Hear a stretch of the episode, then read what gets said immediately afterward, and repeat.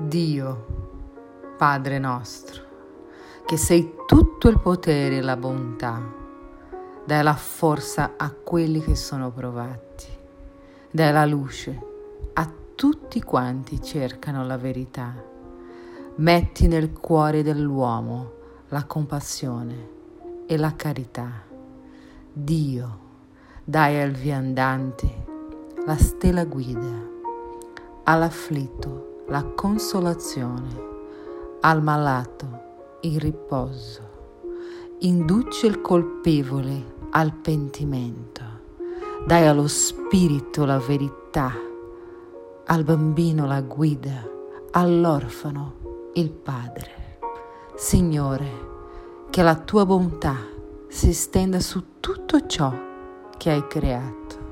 Pietà, Signore, di quelli che non ti conoscono speranza per quelli che soffrono, che la tua bontà permetta agli spiriti consolatori di spargere ovunque la pace, la speranza, la fede.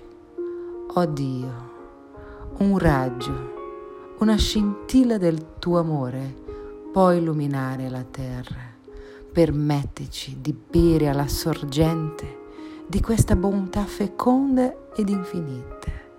E tutte le lacrime si asciugheranno, tutti i dolori si calmeranno, un solo cuore, un solo pensiero salirà fino a te, come un grido di riconoscenza e di amore, come Mosè sulla montagna. Noi ti aspettiamo a braccia aperte. O oh bontà, o oh bellezza, o perfezione.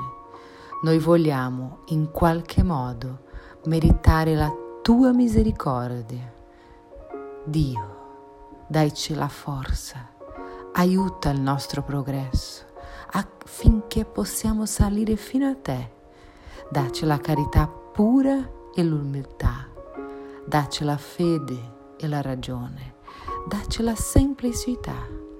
Padre, che farà delle nostre anime lo specchio in cui si rifletterà la tua divina immagine. Preghiera di Caritas.